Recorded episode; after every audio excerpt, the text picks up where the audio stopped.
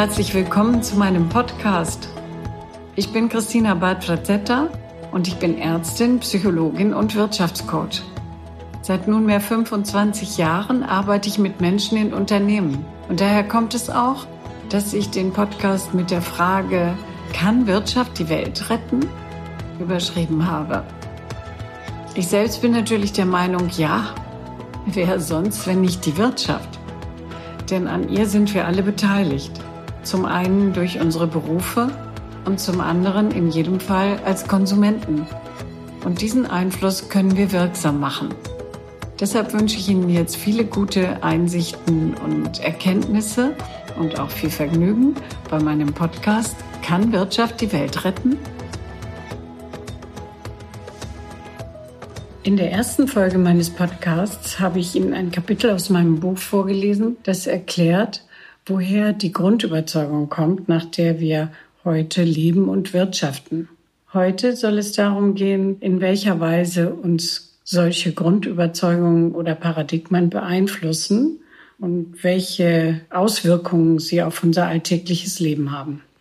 In dieser zweiten Folge meines Podcasts werde ich Ihnen das Kapitel meines Buches vorlesen, in dem ich erkläre, wieso gesellschaftliche Paradigmen so wichtig für uns sind, aber wieso sie auch so mächtig über uns regieren und uns zum Teil gar keine Wahlmöglichkeit zu lassen scheinen. Die Macht der Paradigmen. Der menschliche Kompass.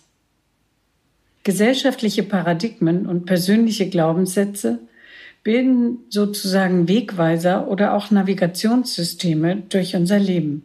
Sie helfen uns bei der Orientierung und sichern die Entwicklung nützlicher Stärken und Überlebensstrategien.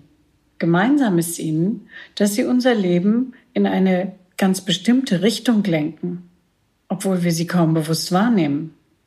Es ist fast so, als ob uns ein Mikrochip implantiert worden wäre, der uns heimlich subtile Anweisungen gibt und uns gar keine freie Wahl lässt.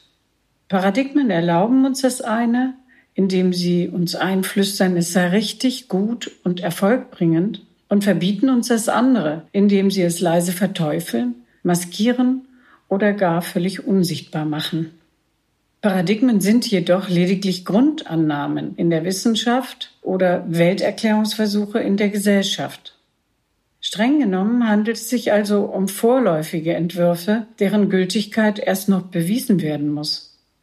Genau dieses Vorläufige gerät aber in Vergessenheit und wird sogar oft von vornherein manipulativ unterschlagen, sodass das jeweilige Paradigma zu einer allgemein anerkannten Wahrheit wird deren Richtigkeit für lange Zeit nicht mehr in Frage gestellt wird. Sollte dies jemand dennoch tun, neigen die Menschen dann dazu, die Inhalte heftig zu verteidigen und meist obendrein zur Moral zu erheben. Aus der Geschichte sind uns viele Paradigmen bekannt und erscheinen uns aus heutiger Sicht nicht selten völlig unbegreiflich, denn wir sehen vor allem ihren einschränkenden Charakter. Diesen können wir jedoch nur erkennen, weil es vor uns Menschen gab, die den steinigen Weg des Umbruchs auf sich nahmen. Hier ein Beispiel. Selbstliebe folgt Paradigmen oder weshalb es früher nur böswillig, also sträflich sein konnte, seinen Ehepartner zu verlassen. Ein Beispiel für die Wirkung eines Paradigmas ist in unserem Kulturkreis bis ins späte Jahrhundert eine übliche Zweckheirat. Heute fällt uns dazu vor allem die Unterdrückung der Individualität oder ein distanziertes, vielleicht sogar unglückliches Nebeneinander ein. Und es fällt uns äußerst schwer, die Sinnhaftigkeit einer solchen Verbindung aus der damaligen Weltsicht herauszusehen oder besser zu fühlen. Es war die zwischen benachbarten Familien friedenstiftende, wohlstandmehrende Wirkung einer Zweckheirat, durch die Stabilität und Sicherheit entstand. Dahinter stand die Grundannahme, das Paradigma, dass der einzelne Mensch nicht so wichtig sei wie die Sippe und dass ein gutes Leben nur im Verbund und durch dessen Stärkung zu erreichen sei. Ein für die betreffende Epoche wichtiges Prinzip für den gesellschaftlichen Zusammenhalt und Wohlstand. Mit zunehmender Bedeutung des Individualitätsparadigmas trat die von Wünschen und Bedürfnissen geprägte Liebesheirat in den Vordergrund. Die zu damaligen Zeiten, sofern sie nicht als Beigabe der Zweckheirat zufällig auftrat, als unbeherrschte, ja triebhafte Verantwortungslosigkeit empfunden wurde, der man ein desaströses Ende vorhersagte. Die Trägheit des Paradigmenwechsels vom Bild des Menschen als Bestandteil der Großfamilie und einer definierten Gesellschaftsschicht hin zum Bild vom unabhängigen, selbstbestimmten Individuum zeigte sich am Thema Scheidung, bei dem das alte Paradigma bis in die jüngere Vergangenheit noch nachwirkte. Bis zur Mitte der 1970er Jahre war die Scheidung in Deutschland von staatlicher Seite juristisch mit dem Schuldprinzip belegt. Die Gerichte suchten bei ihrer Urteilsfindung nach dem Vergehen der Eheleute, das die Aufkündigung der Ehe zur Folge hatte. So machte sich derjenige Ehepartner, der sich trennte, in der Regel des böswilligen Verlassens schuldig und hatte nach der Scheidung einen Eintrag im polizeilichen Führungszeugnis, meist auch materielle Nachteile und verlor fast immer das Sorgerecht für die gemeinsamen Kinder. Es bestand also die Überzeugung, dass grundsätzlich einer der beiden Ehepartner die Schuld am Scheitern der Ehe trug. Dieser Verurteilung konnte der aktive Partner, also der Verlassende, nur entkommen, wenn er dem anderen Ehepartner dessen Schuld nachwies. Seelische Grausamkeit hieß der euphemistische Fachausdruck für Misshandlung und emotionale Abwendung. In jedem Fall war das Ergebnis für beide Seiten mit großen Schwierigkeiten und mehr Belastungen als bei heutigen Scheidungen verbunden.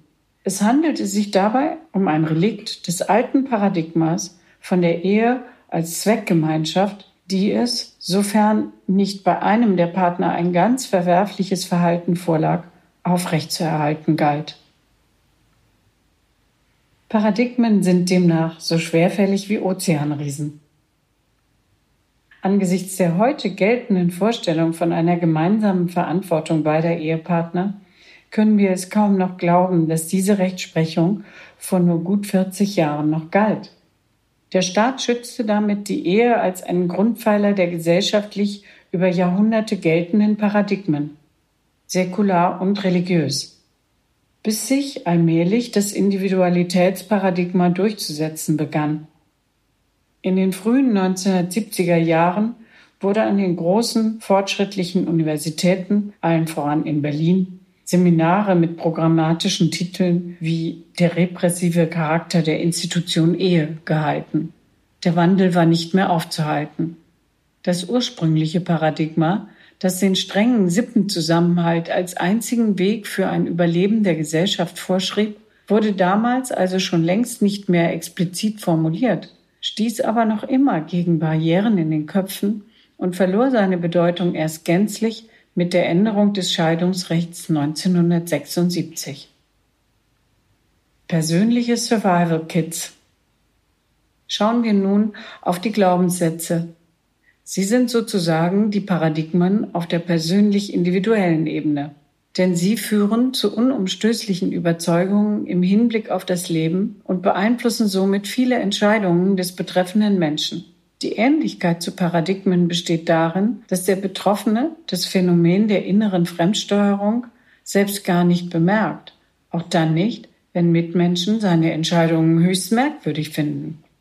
Lassen Sie uns ein ganz einfaches Beispiel nehmen.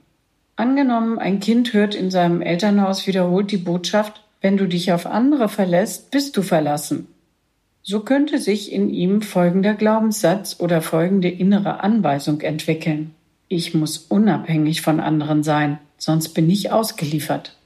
Jemand, der das glaubt, wird, sofern er mit ausreichender Intelligenz ausgestattet ist, zu einem großartigen Einzelkämpfer. Er wird sich immer etwas einfallen lassen und wenig fragen und so gut wie nie Hilfe beanspruchen.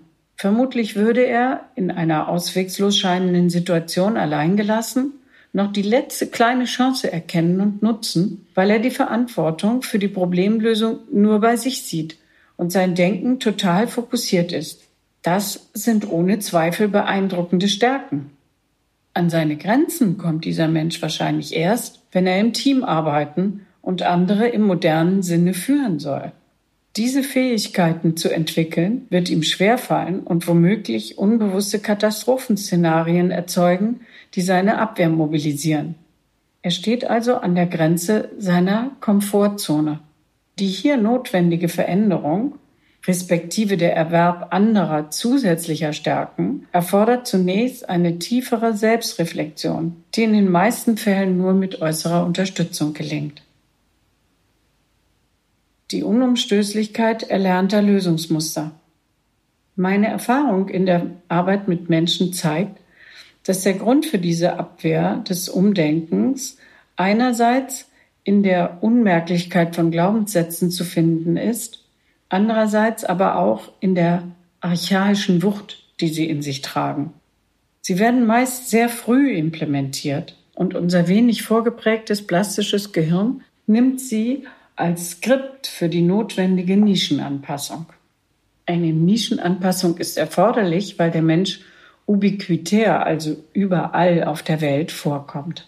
Anders als die meisten Tiere, die sich über viele Generationen nur allmählichen Veränderungen in bestimmten Ambiente anpassen müssen, müssen wir Menschen von Geburt an schon fähig sein, uns an die Nische zu adaptieren, in der wir zufällig geboren werden.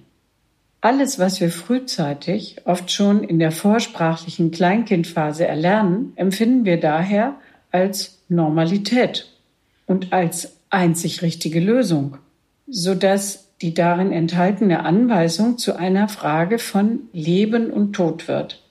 Nur wenn ich das befolge, werde ich hier bleiben dürfen. Und wenn ich nicht bleiben darf, dann muss ich sterben.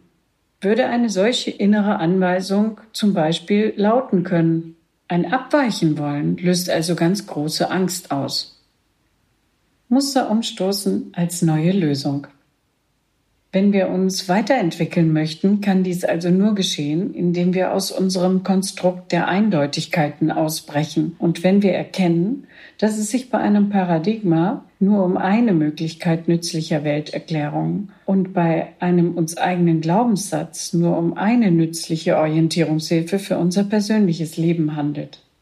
Durch die Begegnung mit anderen Kulturen und durch die Betrachtung anderer historischer Perioden wird für die meisten Menschen schnell sichtbar, dass es dort ebenso funktionierende Gemeinschaften gab oder gibt, deren Weltbild auf ganz anderen Paradigmen basiert.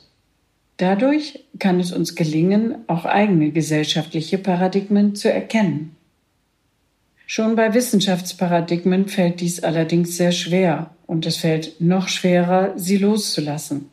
So werden zum Beispiel heute in der geltenden Schulmedizin die heilkundlichen Lehren alter Kulturen und Naturvölker fast vollständig verleugnet. Selbst dort, wo bestimmte Methoden von erfahrenen Praktikern empirisch erprobt und mit reproduzierbarem Erfolg angewandt werden, bleiben sie außerhalb unseres Gesundheitswesens, sprich Privatsache. Lange Zeit wurde selbst Akupunktur als Placebo-Effekt abgetan. Dabei wäre ja sogar das eine echte und wichtige Wirkung, nämlich eine Mobilisierung der Selbstheilungskräfte, die wir in unserer naturwissenschaftlich geprägten, insgesamt ohne Zweifel sehr erfolgreichen Schulmedizin nur allzu oft vergessen. Am schwierigsten ist es aber mit den persönlichen Glaubenssätzen. Sie sind so tief verankert, dass der betreffende Mensch sich schwer tut, sie überhaupt aufzuspüren. Obendrein gibt es oft Überschneidungen zu den gesellschaftlichen Paradigmen, da die persönlichen Lebensweisheiten der Elterngeneration meistens darauf aufbauen. Glaubenssätze sind also sozusagen doppelt versiegelt. Dennoch ist es natürlich sehr viel leichter, einen persönlichen Glaubenssatz zu verändern, als ein gesellschaftliches Paradigma aufzulösen, also ein ganzes System zu bewegen. Den persönlichen Werkzeugkasten ausbauen. Paradigmen und Glaubenssätze sind wichtig für uns, weil sie uns helfen, aus der Vielzahl möglicher Problemlösungen schnell und effektiv auszuwählen. Wir entwickeln durch sie ein Toolset, auf das wir jederzeit quasi im Schlaf zurückgreifen können. Das ist fraglos wichtig und gut. Ihr limitierender Faktor besteht allerdings darin, dass wir sie auf jede Art von Problem anwenden wollen. Auch dann, wenn sich, wie in unserer jetzigen Epoche so vieles verändert. Denn In der heutigen Zeit gibt es kaum etwas Wichtigeres, als dass wir uns von unseren durch Paradigmen entstandenen Fixierungen befreien, um ganz neue Lösungswege für die Ist-Situation zu finden. Das Loslassen ist übrigens viel weniger gefährlich, als es scheint. Denn sollten unsere bisher bevorzugten Lösungsansätze für bestimmte Probleme wirklich nützlich sein, so können wir als quasi Experten ja jederzeit wieder auf diese zurückgreifen nicht loslassen und immer weiter das Gleiche zu tun, das hingegen ist die eigentliche Gefahr.